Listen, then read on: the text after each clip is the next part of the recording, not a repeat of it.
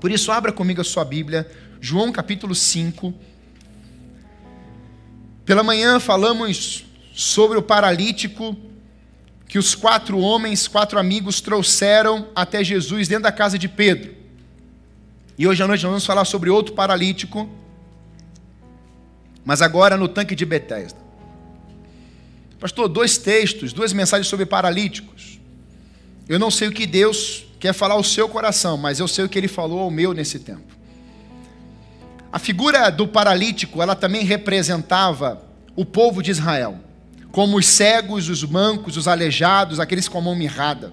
Era uma mensagem que Jesus estava falando no Novo Testamento, mas também apontava como que a nação de Israel vivera no tempo passado.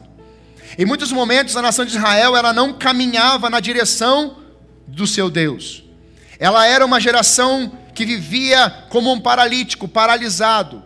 Em muitos momentos, essa geração, essa nação, ela andava para trás, ela regredia. Em outros momentos, ela não tinha as mãos para abençoar, porque suas mãos estavam mirradas, suas mãos estavam danificadas. E quando nós olhamos nesse cenário, muitos momentos no Novo Testamento, nós vemos muitas histórias, parábolas, muitos contextos em que Jesus vai ensinar exatamente esse momento. Pessoas que estavam em lugares e Jesus chegava e resolvia. Mudava aquele contexto, mudava aquele ambiente, alguma coisa acontecia com aquela pessoa. Aonde Jesus chega, algo acontece. Mas também em outros momentos, pessoas eram trazidas até Jesus. Você pode perceber que em vários momentos do Novo Testamento, nos evangelhos, a multidão seguia Jesus. Jesus atraía as multidões. Pessoas tocavam em Jesus eram curadas. Pessoas estavam ali pressionando Jesus. Há momentos que não tem alimento, Jesus, alguém tem alguma coisa e aparece cinco pães e dois peixes, ali é uma multiplicação.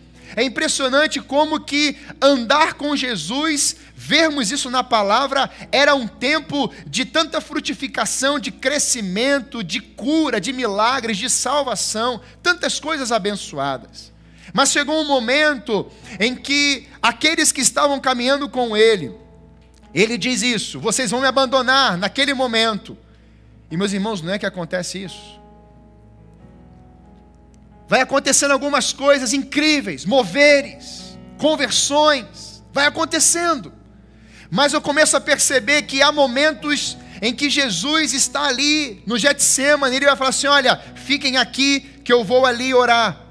Quando Jesus volta, os seus discípulos estão dormindo.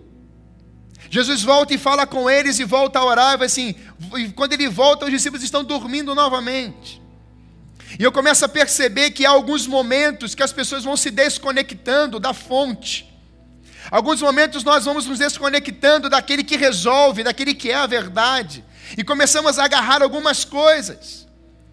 Por isso, Deus ministrou muito ao meu coração nessa passagem de João capítulo 5, aonde nós vamos ver que diferente do texto de Marcos 2, que vão trazer um paralítico até Jesus, abrem o teto, descem aquele homem até ele, nós vemos que Jesus agora vai até uma pessoa. E isso é incrível, porque Jesus, ele não tinha um roteiro da terra, mas Jesus tinha um roteiro que Deus tinha agendado para ele. É importante caminharmos num roteiro em que Deus escreveu, é importante caminharmos em uma direção em que Deus está nos direcionando. E se nós entendermos isso como igreja, mesmo num tempo em que nós começamos há pouco tempo, nós estamos com um povo chegando, se nós entendermos isso logo cedo, tão logo cresceremos, frutificaremos e iremos romper ainda mais. Eu creio que nesses dias Deus está movimentando corações e Deus quer que a igreja viva esse tempo. E hoje eu queria pensar com você em cima desse tema, aonde nós colocamos casa de misericórdia. E eu queria ler esse texto com você, para a gente entender um pouquinho sobre isso hoje. Algum tempo depois, Jesus subiu a Jerusalém para uma festa dos judeus. Há em Jerusalém, perto da porta das ovelhas, um tanque que em aramaico é chamado Betsaida, tendo cinco entradas em volta.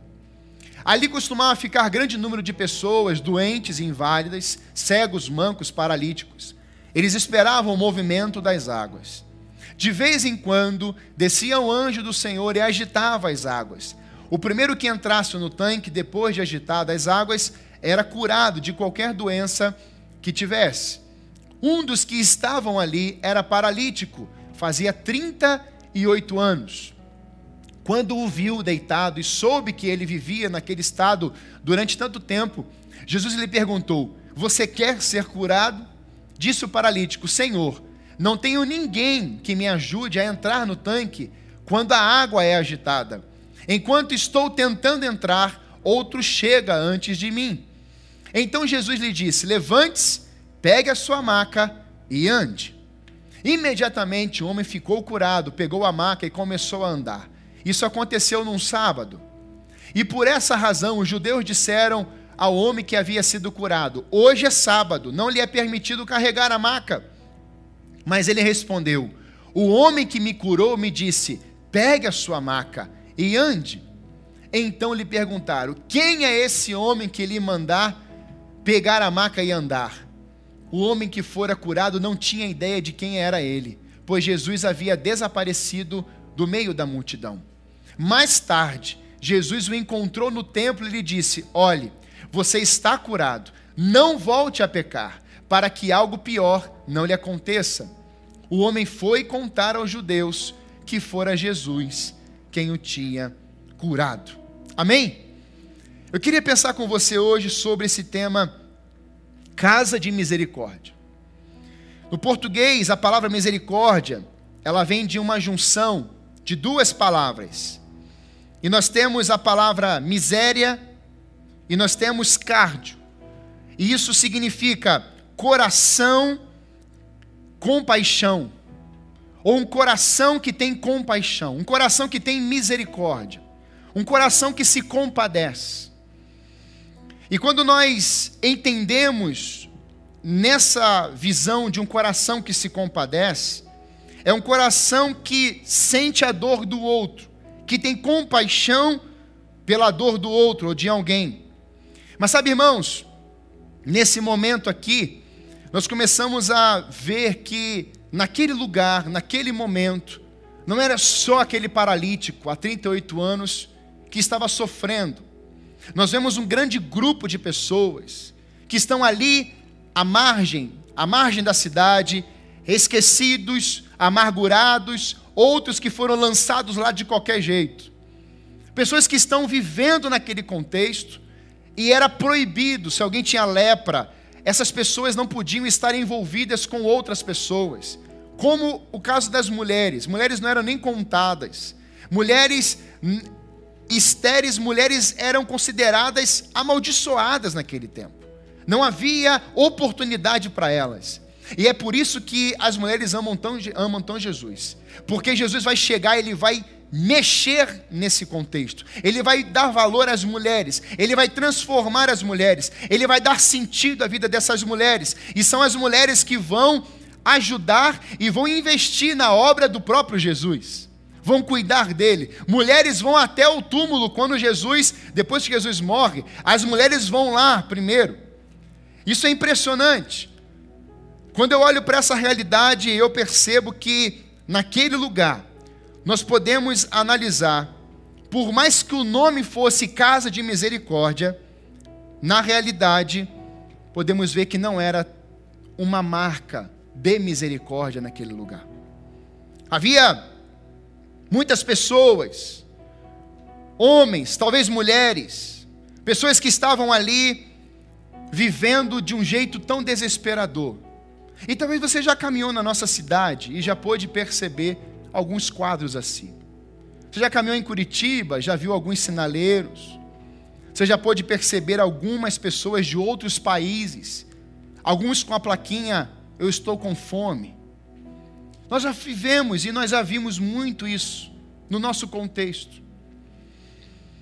E quando eu olho para uma cena como essa, eu começo a perceber que há oportunidades de vermos o antes e o depois. Talvez você conheça alguma pessoa que bebia muito, era um alcoólatra, era um viciado. E aí você começou a ver a mudança na vida daquela pessoa. E de repente, essa pessoa está com seu cabelo penteado, um banho tomado, cheiroso, uma roupa nova. E aí algumas pessoas falam assim: "Nossa, que maravilha! Que coisa abençoada, que benção, que coisa tremenda". Mas há um processo para isso. É preciso tomarmos uma decisão. E quando a gente começa a ver esse nome, Casa de Misericórdia, coração que se compadece, aquele povo e aquele homem que está ali há 38 anos, ele não tinha uma experiência com a verdadeira misericórdia. O rótulo, a placa era Casa de Misericórdia. Mas esse homem nunca experimentou de fato a misericórdia. Aquele que é a misericórdia. Até que Jesus chega. Jesus está indo para uma festa em Jerusalém, provavelmente era uma festa dos tabernáculos. E quando Jesus está indo para aquela festa, algo acontece em seu coração. E ele muda um roteiro de uma grande celebração, de uma grande festa, e ele agora ele vai para um lugar que não tem festa. É um lugar que não tem alegria. É um lugar onde as pessoas não celebram a vida. É um lugar onde não há celebração de nada. É um lugar de caos. É um lugar do esquecimento. Mas tem uma placa lá dizendo Casa de Misericórdia. E naquele momento que Jesus chegou até ali, aquele homem teve um encontro com Jesus. E agora, a partir desse encontro, esse homem experimentou a misericórdia. Então a marca da misericórdia ficou agora naquele tanque de Betesda. Não somente com uma placa e um nome, mas agora com uma marca. Aconteceu algo, aconteceu uma ação de misericórdia neste lugar. E agora essa pessoa experimentou de uma forma tão poderosa uma ação de Jesus ali. Talvez você já tenha vivido isso. Talvez um dia você viver a sua vida e num determinado momento você encontrou com Jesus e a sua vida foi transformada. E agora você é morada do Deus Altíssimo. Coisas tremendas aconteceram no seu coração e continuam acontecendo. Mas houve um momento, houve um lugar. Jesus olhou para você e você se entregou a Ele. Isso foi tão tremendo. Nós já vivemos isso. Às vezes, irmãos, nós olhamos para um quadro desse e percebemos que ou nos acostumamos com as liturgias da igreja, ou nos acostumamos com os feitos dentro de um lugar. E sabe, eu estava pensando que casa de misericórdia pode ser a casa de Deus, a casa do Pai. Na casa do pai há pão. Na casa do pai há relacionamento. Na casa do pai há vida. Na casa do pai há restauração. Mas durante muito tempo na minha vida, de infância, adolescência, até juventude, eu entendia que o templo, que o local onde eu ia me reunir com as pessoas, para mim era um encontro, era mais um momento, era um evento. Vamos à igreja, vamos à igreja mensagens, louvores, reuniões, retiros. Era normal. Nós vamos entrando nisso. Mas houve um momento, irmãos, que não era mais só as letras, eram mais só as letras. Não era mais só as canções. Não era só uma palavra que alguém estava com terno e gravata pregando às pessoas. Houve um momento que as canções começaram a mexer no meu coração. Houve um momento que a palavra, quando começou a ser declarada, eu já começava a me quebrantar e algo começava a queimar dentro de mim. Houve um momento que olhar para as pessoas não eram simplesmente números, mas eram encontros, comunhão, tempo de qualidade, de investimento, de estar junto, de interagir um com o outro. Houve um momento em que eu encontrei Jesus, houve um momento que eu me dei completamente para Ele, Ele começou a fazer uma obra em mim, e as coisas começaram a mudar de sentido, começaram a mudar de perspectiva. Eu encontrei Jesus, e isso transformou a minha visão e os meus sentidos. Agora, quando eu canto, quando eu leio a palavra, quando quando eu ouço um sermão, muitas vezes eu não consigo ficar em pé diante da glória do Senhor, porque não era só um lugar, agora é de fato a casa de misericórdia, encontrou meu coração. Isso quando acontece dentro de nós, nós percebemos que não é mais liturgia, não é mais placa, não é mais denominação, não é só um ambiente, agora é igreja. Igrejas são pessoas, não são essas placas, não é esse muro, não é esse lugar. Igrejas são pessoas. Jesus, ele sai de uma rota de Jerusalém para uma festa, ele vai atrás de pessoas. E aquela pessoa que estava ali há 38 anos, rejeitado, amargurado, ferido, sempre alguém pulando na sua frente agora ele era uma pedra viva, ele passa a ser uma carta viva, e Deus muda a sua vida, e Deus muda a sua história. Talvez hoje você esteja se sentindo assim, pastor, me abandonaram, eu não tenho mais prazer em viver, minha vida não faz sentido. Deixa eu te falar uma coisa. Hoje o Espírito Santo vai remover esse engano do teu coração e vai estabelecer a palavra de Deus. É uma cultura do céu, é uma verdade. Quando nós olhamos para esse momento em que, em muitas vezes, nós não somos casa de misericórdia. E por quê? Porque algumas coisas foram tomando o, nosso, o lugar de Deus, meus irmãos. E sabe, quando eu preparava essa mensagem, Deus começou a ministrar meu coração que algumas identificações, motivos pelos quais ainda não somos casa de misericórdia. E eu queria identificar esses momentos com você hoje. Por que, que muitas vezes nós não somos considerados a casa de misericórdia? Mas também mostrar para você o que é preciso para sermos a casa de misericórdia. Porque às vezes nós só apontamos os defeitos. Olha, não somos por causa disso, disso e disso. E Deus começou a ministrar meu coração dentro de uma oficina. Falei isso pela manhã. Segunda-feira eu fui sair de casa e desci a rampa. Quando eu entrei na, na principal, eu senti um barulho no carro. Falei assim, nossa, estranho. Aí eu fui ver, o pneu tinha furado. Tinha acabado de sair de casa. Eu falei, poxa, podia trocar o carro, o pneu lá em casa, né? Mas tudo bem, Senhor. E aí hoje de manhã eu comentei isso. Eu parei o carro no acostamento. E aí peguei o macaco, Estava cheio de coisa no porta-mala. Eu falei, tá bom, tem que arrumar meu porta-mala, limpar. Já tirei tudo hoje. E era tudo coisa da igreja. E eu me ajoelhei ali. E aí, naquele momento que você, o carro enguiça, alguém já passou por isso, você vai vendo os carros passando, né? Aí você lembra que um dia tinha alguém parado e você passou também. Eu falei assim, nossa, o que, que o senhor quer me ensinar? E o macaco está ali, estou girando, troquei o pneu, o carro passando. E no meu coração começou a dizer, tem momentos, filho, que você precisa parar.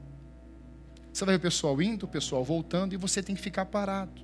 Faz parte do processo. Quando eu levei o pneu para consertar no borracheiro, eu falei assim, ele falou algumas coisas lá da, da, de uma peça, eu falei assim, eu vou ver, vou, vou na oficina, vou lá no meu amigo. E cheguei lá na loja, eu falei assim, Barbosa, dá uma olhadinha no meu carro, aconteceu isso e isso. Eu disse, não, perfeitamente. Aí foi lá tirar ele falou assim: olha, a gente vai ter que mexer algumas coisas aí. Eu falei, tudo bem. Quanto tempo? Não, vai um tempo aí. E eu fiquei lá quatro horas.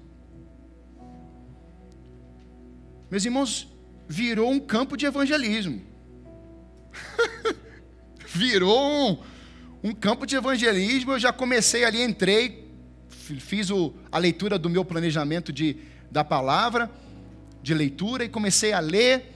O Espírito Santo começou a falar no meu coração, de repente eu saí e fui ver o carro. Eu estou já vendo tudo desmontado. Eu falei assim, Senhor da glória, quanto que vai dar essa conta? Daí eu, o Espírito falou assim, calma, você está parado. E fiquei distante, daí conversando com o gerente. Não, pastor, fica tranquilo, vai dar tudo certo. Eu falei assim, não, eu sei que vai dar. Vai me dar um desconto. E eu comecei a ver o rapaz mexendo no pneu, tirou a roda e está fazendo lá, trocando uma peça. Algumas peças ele colocou de lado velho, outras peças ele colocou nova, outras ele aproveitou. Eu falei assim: vai aproveitando o que dá para aproveitar, meu filho. Ele falou assim: não, a gente vai trocar o que precisa ser trocado. E eu comecei a ver que há momentos que Deus nos para para que um acidente maior não aconteça.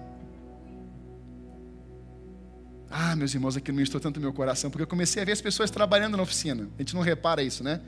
Você só pega o carro pronto. Fica um dia na oficina vendo o cara trabalhar no teu carro. Fica vendo. Você vai dar muito mais valor ao mecânico e fiscal. Eu, eu queria trazer essa mulher para a igreja, para nossa. Ela é crente, mas aquela crente. Meus irmãos, pensa numa professora. Aquela loucura pelo Zoom, pelo Zoom. E aquele negócio todo, ela falou assim, queridos. Eu falei assim: tem asa. Onde é que está a asa dessa mulher? É um anjo que desceu ali. Meus irmãos, uma paciência. E a gente fica lá, como é que ela consegue? Eu nunca, nesses seis meses, nós nunca vimos essa professora perder a razão. Sempre uma palavra, e ela vai além, porque ela fala assim: Débora, nós vamos marcar uma aulinha só com a Laura. Eu falei, hã? É só com ela, porque eu estou fazendo isso com todos os alunos individualmente. Eu falei assim: essa mulher tem que ir para Santa Felicidade. Eu quero você, mulher, lá junto com a gente. Eu estou orando por isso, irmãos. Eu falei assim: meu Deus, que bênção. Uma pessoa que tem um carinho por aquilo que está fazendo. Meus irmãos, eu olhei para aquela mulher, eu vi Jesus, eu olho para Jesus, eu vejo ele fazendo isso com aquele camarada no tanque de Bethesda. Eu vou sair dessa rota porque dali está tá todo mundo lá em festa. Mas tem alguém lá que precisa de um cuidado especial. Jesus sai da meio da multidão e vai para um lugar que não tem mais multidões. Aliás, tem uma multidão de problemas ali. Quantas vezes você já fez essa opção? Eu vou sair do meio de uma multidão de tudo resolvido, está tudo lindo, maravilhoso. Eu vou é lá no meio de uma multidão de problemas é o que Deus vai fazer se você ficar nessa igreja. Nós vamos começar a entrar em lugares que ninguém quer entrar. E Deus vai começar a transformar pinguço em missionário, em alcoólatra, em homem de Deus, em pessoas que falam mal, em profeta, cheio da palavra, cheio da unção. E sabe que nome que vai ser isso? Casa de misericórdia. Eu creio nisso, irmãos. Eu creio que Deus está levantando um, uma nova mentalidade, mas muitas vezes nós não vivemos isso. E o porquê não vivemos? Em primeiro lugar, porque nós não somos sensíveis às mudanças dos roteiros. Então esse é um problema hoje. Por que, que eu não sou casa de misericórdia? Porque eu não consigo ser sensível às mudanças dos roteiros de Deus na minha vida. Eu já tenho a minha agenda de manhã, eu caminho nela e vou, e vou, e vou, e vou, e vou, e vou, e vou nela. E Deus tinha tantas coisas para você fazer naquele roteiro dele. E nós vamos andando de uma forma desenfreada, não somos sensíveis a essas mudanças. Mas Jesus ele vai até aquele tanque. A sua rota anterior é uma festa, mas agora é o tanque. Jesus sai da rota de uma festa e vai para um ambiente sem festa, como eu falei. Jesus saiu de uma rota de um ambiente sem dor, sem anúncios de sofrimento, para levar o fim do sofrimento na vida de uma pessoa. Jesus ele sai de uma rota, de um ambiente em que as pessoas estavam celebrando, comendo, bebendo, se, se divertindo, lembrando do que Deus fez lá no tempo de Moisés, festa do tabernáculo a provisão de Deus que chega, celebrações. Agora a provisão, não, o provedor vai prover alguém que não tinha nada. Eu começo a ver que Jesus não entrou, não tratou aquele homem com indiferença, mas foi até ele para fazer diferença. Casa de misericórdia é assim. Nós entendemos que aqueles que vivem a indiferença, nós vamos até lá para fazer a diferença. Jesus ele quebrou paradigmas, era um sábado. A interpretação tradicional da lei de Moisés proibia levar qualquer tipo de fardo no sábado. Os judeus impunham regulamentos muito rígidos quanto à observância do sábado, mas também faziam muitas brechas curiosas na legislação e seus intérpretes da lei bem sabiam aproveitá-las. O fariseu fala assim: não pode fazer isso, mas ele usava aquele momento a seu favor. Ele interpretava do, jeito dele. Parece algum órgão hoje no Brasil. Lembrou disso? Beneficia alguns, mas tem privilégio para os outros. A mesma lei favorece para alguns, mas para outros tá tudo bem, facilita, fica tranquilo. Quebra o, o país, mas para alguns não. E eu comecei a perceber isso, que falando isso com Deus, Senhor Deus, como é que esse país vai melhorar? Como é que esse país vive assim, Senhor Deus? Eu estou falando para Deus, estou igual a Abacuque, estou com as minhas queixas lá. E Deus falou assim: cadê a minha casa de misericórdia? Cadê o meu povo que é sensível? Cadê o meu povo que vai fazer diferença no ambiente que só há indiferença? Meus irmãos, houve um tempo, ainda faço isso, que eu coloquei o nome das pessoas, aquelas cadeiras do STF. E eu falo um a um. Os teus dias estão contados nessa cadeira. O presidente já saiu. E já mudou o presidente. E vai ser, meus irmãos, um por um. Sabe por quê, irmãos? Porque nós somos o povo que faz diferença até na oração. Quem ora faz diferença, quem jejua faz diferença, quem lê essa palavra e medita nela dia e noite, tudo quanto fizer vai prosperar, e o que não está prosperando vai passar a prosperar, porque você é casa de misericórdia, aleluia. Quando eu olho para essa verdade, irmãos, eu começo a perceber que Jesus, ele mudou aquele conceito, Jesus mudou aquele lugar. Eu olho para esse caso de indiferença, e de sensibilidade. Eu vejo Lucas 7, onde está saindo uma viúva, um cortejo fúnebre. É, é, incrível esse momento. Eu queria que você pensasse nisso comigo. Se coloca na cena como eu faço. Jesus está vindo com seus discípulos celebrando. Olha de novo, celebrando. Celebrando o quê? Jesus saiu de uma cidade, teve um grande despertamento, pessoas curadas, um avivamento aconteceu. Agora Jesus está entrando dentro da cidade de Naim. Pessoas eram enterradas fora da cidade, era do lado de fora. Então agora está o cortejo, pessoas que recebiam dinheiro para chorar no funeral. Eram pagas. Então tem um grupo chorando de verdade, a mãe está chorando de verdade e tem um povo chorando de mentira. Aí Jesus entra com aqueles discípulos, de repente dá de frente. Quando Jesus olha aquela cena, Jesus podia pensar em fazer o quê? Pessoal, vamos logo, agora vamos lá, vamos para o nosso banquete, vamos sentar à mesa, vamos celebrar, vamos descansar, nós vamos comer uma boa comida, pega uns peixes lá, pega um pãozinho, vamos aqui, uma brasa, meia beirada de praia, vamos lá. Aí Jesus olha aquela cena de frente.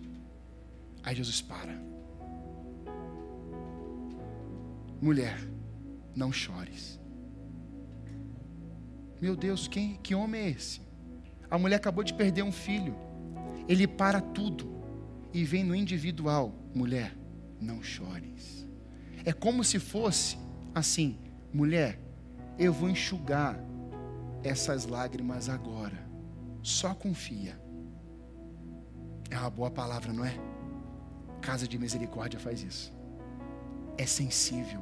Nós paramos nós nos interessamos, nós nos compartilhamos, nós dividimos, nós nos preocupamos no bom sentido. Nos interessamos. Jesus para, e aí aquela mulher olha para ele, ele fala: Não chores. Jesus olha, toca no esquife, no caixão e dá uma ordem: Senta. E o jovem, pum, sentou. Jesus pega aquele menino, e entrega na mão daquela mulher. Deixa eu te falar uma coisa. Cada um de nós aqui tem uma história, irmãos. Você tem uma história de sofrimento, de dor. Ou já passou, ou está passando, ou vai chegar outra. Todo mundo aqui já se, se sentiu sozinho em algum momento. Todo mundo aqui já se sentiu mal em algum momento. Todo mundo já se sentiu isolado, ferido, entristecido, magoado. Uma palavra te ofendeu uma mudança de, de cidade. Você já saiu de uma cidade, foi como eu já fiz com a Débora várias vezes, fomos mudando de cidade, isso foi gerando uma dor, uma dor no meu coração e jovem, adulto já, isso explodiu no meu coração. Eu preciso de um tratamento psicológico. Tantas mudanças, tantos cortes que foram sendo feitos. Todo mundo carrega ou carrega alguma coisa. E Jesus, quando ele apresenta a casa de misericórdia, ele fala assim: qual é o nome da sua dor? Qual é o nome do seu sofrimento? Qual é a sua história? Eu estou interessado na sua história. É a perda do filho? Eu estou interessado nisso também. É a perda de uma família? Eu estou interessado nisso também.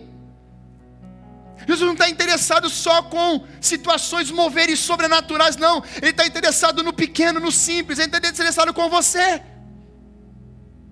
Até com um gabinete ele se interessa. Coisas pequenas para a gente. Ou coisas pequenas que você considera para o outro. Para o outro isso é algo poderoso. Tem gente que não consegue falar em público. E para alguns isso é uma facilidade. Quando aquela pessoa consegue falar em público, o que acontece? Rompi, cresci, obrigado, Senhor. Até isso Deus cuida da gente.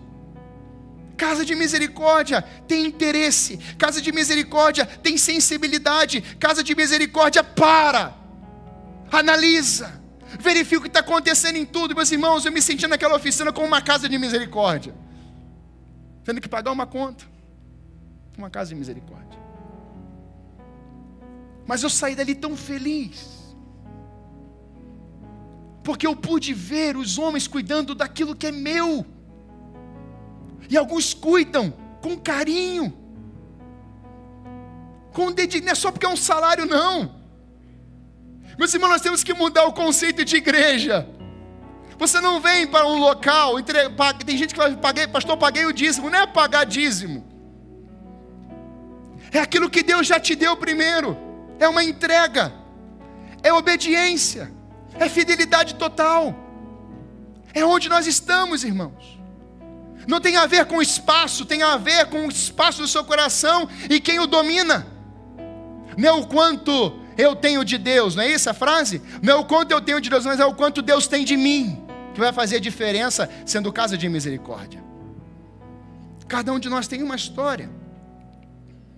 Sermos casa de misericórdia, irmãos, nós precisamos fazer exatamente como Jesus fez naquele momento rotas foram mudadas. Estou sensível à voz de Deus. Meus irmãos, eu tive uma experiência certa vez na Batel. Eu estava indo para casa depois de uma vigília. Os meninos também fizeram isso uma vez. O Vinícius e alguns vieram me pedir, o José, tinha um grupo. Pastor, o senhor nos autoriza a gente ir agora para o Parque Bar, é, para Batel? E na Batel daquele jeito, sexta-feira. Eu falei assim: olha, vão na paz, mas cuidado. E eles foram, tiveram grandes experiências lá. Mas houve um momento que Deus me conduziu a um lugar na Batel. E eu tive uma experiência na Batel, em frente a uma daquelas casas de dança. Meus irmãos, eu orava com a juventude lá. Reuníamos às vezes 200 jovens, caminhando e orando, caminhando e orando declarando vida sobre aquele lugar. Um determinado momento, Deus me parou. E eu subi em cima de uma banqueta e comecei a ministrar, e a fila, e a fila de uma das casas de dança estava lá, uma fila enorme. De repente, as pessoas começaram a virar e a prestar atenção no que a gente estava falando. E algumas pessoas receberam oração ali mesmo. E eu vi algumas pessoas mudando a rota. Ao invés de ir para uma casa de dança, as pessoas foram embora. Tem alguém comigo aqui? Amém, irmãos? Quando eu experimentei isso, eu falei assim: Senhor, a tua palavra nunca volta vazia. Tudo passa, mas a tua palavra jamais passará. Às vezes, irmãos, você está em determinado local, em determinado momento, e tem uma pessoa do seu lado que está gemendo por dentro, e você carrega aquele que conserta o gemido, que coloca ordem no gemido, aquele que enxuga as lágrimas e as pessoas estão ali. De repente você pode simplesmente dizer alguma coisa. Uma vez o meu pai estava numa clínica e ele queria puxar assunto com a atendente de qualquer jeito para falar de Jesus. Eu disse, Senhor, me dá uma estratégia, me dá uma estratégia, me dá uma estratégia. E aí ele chegou, a senha dele foi, e ele viu que a moça estava com um colar gigante, com uma estrela desse tamanho. Ele, na hora, ele falou assim: Você sabia? que eu conheço uma estrela que brilha mais que essa aí que está no seu peito? Ela olhou, como assim? Impossível, olha esse tamanho dessa estrela, está brilhando. Ele falou assim: é a estrela da manhã. Como manhã, moço? Estrela só tem de noite. Pois é, a estrela que eu conheço, até de dia ela brilha. Qual é o nome dessa estrela? Jesus de Nazaré. Casa de misericórdia chegou na, casa da, na vida daquela menina. Às vezes Deus vai te dar algumas estratégias que para os outros são loucura. Mas é aquele momento que Deus está parando o teu roteiro, você está entrando no roteiro dele e a mudança chega até a vida daquela pessoa, e ali você deixou uma placa verdadeira dizendo: Casa de misericórdia chegou aqui. Eu creio nesses dias, irmãos, de que Jesus está levantando a sua igreja ainda com mais força, com mais objetivo, com mais direcionamento, e nós vamos vivenciar isso nesses bairros aqui em volta. Mas não sermos sensíveis aos roteiros, precisamos ser sensíveis a essa voz. Em segundo lugar, sempre que Jesus chegou ou chega em um lugar, tem o antes e o depois. Isso não é um problema. Mas eu queria pensar com você na soberania de Jesus ao chegar em um lugar. Porque aqui nós vemos que essa multidão, provavelmente alguns teólogos dizem isso, dizem isso, ela era alimentada por uma crença ou um paganismo de que um anjo desceria em algum momento ali. Em algumas Bíblias, essa parte do anjo descer está entre parênteses, é uma explicação. E quando eu olho para esse momento de que esse anjo, provavelmente esse anjo desceria em algum momento para agitar a água do tanque, e o primeiro que se lançasse na água era curado, muitas pessoas, por certo, colocaram uma expectativa em algo místico. Colocar um coração sendo desenvolvido por um agito de que o anjo desceria de vez em quando. Se o anjo descesse, mexesse na água, e isso fosse uma vez ao ano, só teria que esperar o ano que vem. E agora nós temos um paralítico ali há 38 anos. Pensa no tamanho da frustração desse paralítico. Eu vou, é a minha vez. Pula alguém na frente e vai. É agora. Esperei mais um ano. Pula alguém na frente e vai. Esse paralítico não era só doente no seu físico, mas a sua alma estava totalmente frustrada, totalmente dolorosa. O misticismo, as crenças, os objetos, os rituais, as manias com coisas, podem levar muitas vezes a própria igreja, próprias pessoas, a viverem um tempo de cegueira. E isso vai frustrando, isso vai corroendo, isso vai aniquilando a fé. Quando eu olho para essa cena, eu vejo que Jesus, o soberano, aquele que chega e tem o antes e o depois, ele entra naquele lugar e fala assim: não é esse anjo. Não tem a ver com o tanque, com agito, não tem a ver com uma possível prática do paganismo, uma crença que alguém inventou, alguma coisa aconteceu, não é isso. Eu cheguei aqui. E Jesus era um homem de poucas palavras para curar. Levanta. Aliás, ele pergunta: O que queres que eu te faça? E o menino, o jovem, começa a falar: Eu quero que não tem como, porque pulam na minha frente. Ele começa a falar aquilo que dominou o seu coração. E aí Jesus não conversa mais, ele simplesmente dá uma ordem: levanta, anda e vai. Os irmãos, tem muita gente falando para você fazer muitas coisas que Jesus nunca mandou você fazer. Você precisa fazer isso, você precisa fazer assim, você precisa ir lá, você precisa vir aqui, você precisa comprar isso, você precisa comprar isso, você precisa comprar esse óleo, você precisa comprar aquele objeto, você precisa vir, você precisa ir lá, paga isso, compra isso. Não, Ele já levou sobre si as nossas enfermidades, nas pisaduras de Jesus nós fomos sarados. Não é um objeto, não é uma crença, não é um misticismo. Deus, Jesus não é místico, Ele é real, Ele é o Senhor, Ele é o soberano, e onde Ele chega tem o antes e o depois. O próprio calendário é assim: é o antes e o depois de Cristo. Quando Ele chegou, Ele resolveu ele trouxe vida onde existia morte, Ele quebrou, aniquilou o poder do pecado. Ele falou assim: olha, até aqui o pecado podia governar, agora eu vim vencer o pecado, eu sou a vida verdadeira, e aonde Jesus chega, o pecado não pode mais dominar. Jesus venceu o principal problema da humanidade, que foi o pecado. Quando eu olho para esse antes e depois, irmãos, eu vejo um homem 38 anos ali, sozinho naquele tanque. Eu fiquei pensando nas pessoas hoje. A gente não consegue ajudar todo mundo, mas a gente tenta. Esses dias aconteceu algo com a gente. A pessoa mandou mensagem.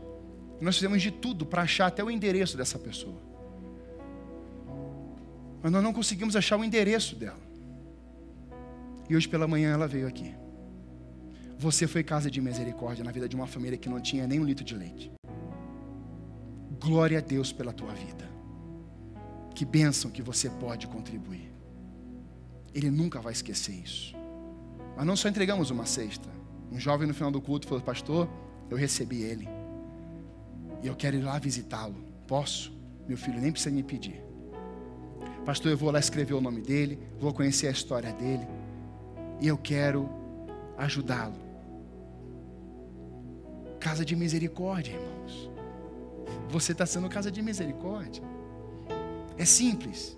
Não é simples? Uma cesta básica, um litro de leite, uma caixa de, de leite. Mas aquela ação proporcionou uma pessoa a querer cuidar de outra. Sabe, irmãos, quando Jesus chegou até lá, Jesus não estava levando simplesmente a cura. Jesus estava nos ensinando como igreja que nós podemos ser casa de misericórdia hoje. Porque ele ensinou. Ele sempre sentava com seus discípulos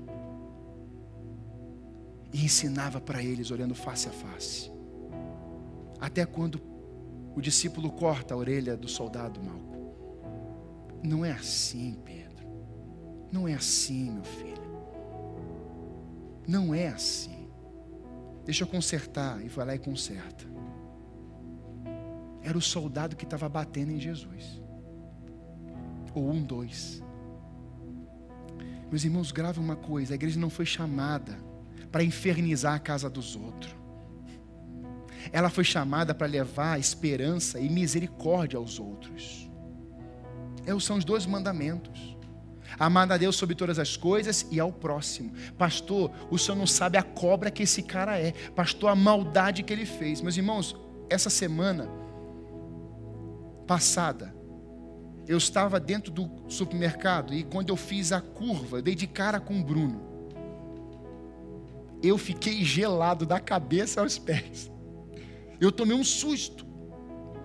Quem conhece o Bruno, quem não conhece o Bruno, é um jovem que veio aqui, agrediu algumas pessoas, agrediu o pastor Jefferson e trouxe muitos transtornos para a gente.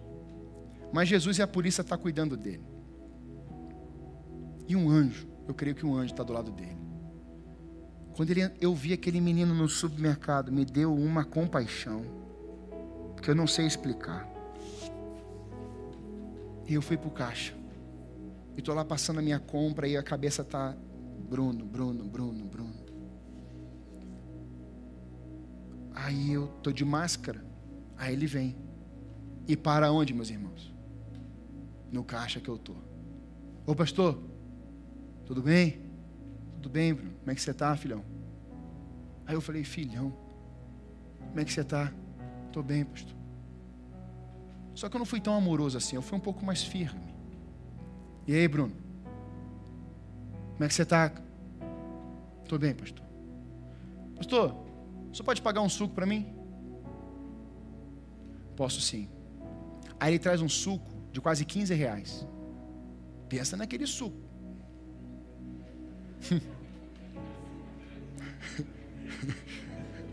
Nem eu estava bebendo o suco daquele. Nós tomar aquele suco, a sede passa. Hã? É. Eu falei assim: é o suco e o mercado inteiro? Aliás, é um quilo de arroz. Ah, tá explicado. Tá tranquilo. Daí ele falou assim: Pastor, esse aqui. Daí eu falei assim: Não, filhão, esse é muito caro. Escolhe um desse que eu estou levando aqui, três e pouquinho. Aí ele, aí foi lá. Botou o suco, acho que ele botou o suco no lugar e pegou o outro. Aí ele veio. Aí passei o suco. Botei no saco para ele. Fiz, dá a volta lá. Aí dei na mão dele. O rapaz do caixa está assim, ó. Assim mesmo. E o Bruno, quem conhece, né? Aquele cheiro, roupa. Coloquei dentro da sacola e ele foi embora. Pastor, muito obrigado. Estendeu a mão. Aí eu vou pensar no Covid agora? Você está entendendo onde eu quero chegar? A casa de misericórdia? Irmão, não é fácil fazer isso. Eu quero te falar uma coisa: não é fácil. Porque eu vi o soco que ele deu no meu filho na fé, o Jefferson. Não é fácil o que ele fez com o pastor Daniel aqui dentro. Nem é fácil o tapa que ele deu no rosto do José aqui em cima desse altar. Não é fácil ele me enganar várias vezes. Não é fácil, irmãos. Mas guarde uma coisa: eu decidi ser casa de misericórdia. A injustiça vem, eu sou casa de misericórdia, eu tenho uma identidade em Cristo. As maldades estão chegando, eu quero ser casa de misericórdia. As perseguições vão piorar. Somos casa de misericórdia. Prostituições, ponto de droga, invasões. Eu decido ser casa de misericórdia para essas pessoas. Porque eu não quero que pessoas vivam em clubes pessoais eu quero que essas pessoas tenham encontro com a casa de misericórdia, e aqui pessoas vão começar a testemunhar os feitos daquele que é a misericórdia de Deus. Eles vão chegar aqui e vão para aqueles lugares, e lá será, começou você lembrar do Gadareno. Meus irmãos, quem aqui iria para um cemitério evangelizar um Gadareno? Com mais de seis mil demônios dentro dele. Que é isso, pastor? Mas ele fez, ele teve sensibilidade, ele mudou sua rota, ele atravessou para o outro lado do mar e chegou em Gadara, uma cidade que queria investir em porcos, irmãos, coisas. A placa da cidade era porcos, casa dos porcos. O negócio era os porcos, o negócio era as coisas. Jesus entrou naquele cemitério e falou assim: Eu vim aqui te transformar. Os demônios dizem, Senhor, os demônios, diga, Senhor, não nos envie para o abismo, mas nos envie para os porcos. E Jesus fala assim: então vão para os porcos. Quando os demônios entram naqueles porcos, os porcos vão no precipício e todos os porcos são mortos. Sabe o que, que aquele povo faz com Jesus? Depois que o Gadareno é transformado, que ninguém conseguia prender aquele camarada, aquela comunidade falou assim: vai embora porque o Senhor matou as nossas coisas. Aquele gadareno falou assim: Jesus, eu quero ir contigo. Ele falou assim: Não, você não pode ir comigo. Tem que ficar aqui a casa de misericórdia. E o pastor Douglas Gonçalves me ensinou isso. Quando você entra num lugar e ali você estabelece a casa de misericórdia, você fez um X para o diabo, aqui você não entra. E é isso que Jesus fez. Você vai para Decápolis, dez cidades, vai para sua casa, vai para Decápolis e lá você vai ser o meu missionário. Você não vai comigo, mas eu estarei contigo. Até eu voltar. Aleluia, irmãos. Ficou uma casa de misericórdia em Gadara, uma casa de misericórdia em Decápolis. Uma pessoa que experimentou o encontro com Jesus, recebeu a sensibilidade, a presença de Deus, sua vida foi transformada. Agora é ali um estabelecimento, não, ali é uma pessoa governada pela presença de Deus. Antes as trevas, demônios, seis mil demônios, agora Deus habita naquela pessoa e aquela pessoa agora é casa de misericórdia, uma casa de bondade, uma casa de um coração compassivo, misericordioso. Algo aconteceu ali. Em último lugar, muitas vezes não somos casa de misericórdia porque não queremos viver a comunhão. E aí, quem não vive comunhão é porque vive, quer andar sozinho. Olha o que o texto diz, no verso 7: Senhor, não tem ninguém, ninguém, que me ajude a entrar no tanque. Por que, que você está caminhando sozinho? Ou sozinha. Meus irmãos, hoje, mês de setembro, setembro amarelo, nós temos falado sobre isso. Quinta delas falou sobre isso quinta-feira. Quanta profundidade, quanta riqueza. E tem pessoas que não querem a comunhão. Mas eu queria que colocasse para mim Hebreus capítulo 10, 23 a 25. Olha o que diz esse texto. E eu vou encerrar essa minha palavra. Hebreus capítulo 10, 23 a 25. Apeguemos-nos com firmeza à esperança que professamos, pois aquele que prometeu é fiel, e consideremos-nos uns aos outros, para incentivar-nos ao amor e às boas obras. Não deixemos de reunir-nos como igreja, segundo o costume de alguns, mas encorajemo-nos uns aos outros, ainda mais quando vocês veem que se aproxima o dia. Esse é o texto poderosíssimo que vem de encontro com aqueles que querem andar sozinhos. O jargão popular, os desigrejados, que não precisam de autoridade espiritual, que não precisam estar na casa do Pai.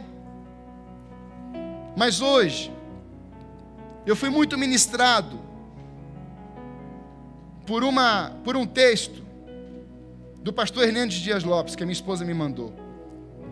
E diz assim o texto: Há pão na casa do pão. Jesus é o pão da vida. A igreja, com todas as suas limitações, ainda é o melhor lugar do mundo para se frequentar. O salmista disse: Um dia nos teus atos vale mais do que mil. Orava: Uma coisa eu peço ao Senhor e a buscarei, que eu possa morar todos os dias da minha vida na casa do Senhor. Disse mais: Alegrei-me quando me disseram: Vamos à casa do Senhor. A casa de Deus é a casa do Pai, a casa de oração para todos os povos. Na casa do Pai há pão com fartura, portanto, participe da igreja com assiduidade, alegria e entusiasmo, porque aqui há pão. Aleluia! Alguém pode criticar a igreja, alguém pode cobrar da igreja, alguém pode querer amaldiçoar a igreja, mas a igreja é noiva, a igreja é um estabelecimento, não, a igreja são pessoas reunidas, de, declarando um só nome, um só Senhor sobre ela. Ela é sensível, ela quer ser casa de misericórdia, ela tem o antes e o depois quando Jesus chega, e ela não andará sozinha. Nós somos, temos que agarrar essa verdade para esse povo que está precisando, desesperadamente. Eu queria que você ficasse em pé.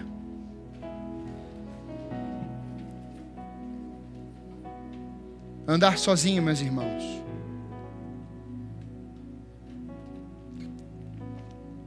Seria um impedimento para o Espírito descer. Qual foi a ordem de Jesus? permaneçam em Jerusalém. Vão ficar lá. Nós vamos cantar esse, essa canção, Vento de Poder. É a canção que eu mais amo. E ele nem tinha pedido essa canção para cantar esse domingo, eles colocaram. Sabe por quê, irmãos? Quando aqueles discípulos estavam reunidos no mesmo lugar, o céu disse: Chegou a hora, Espírito Santo. Pode descer.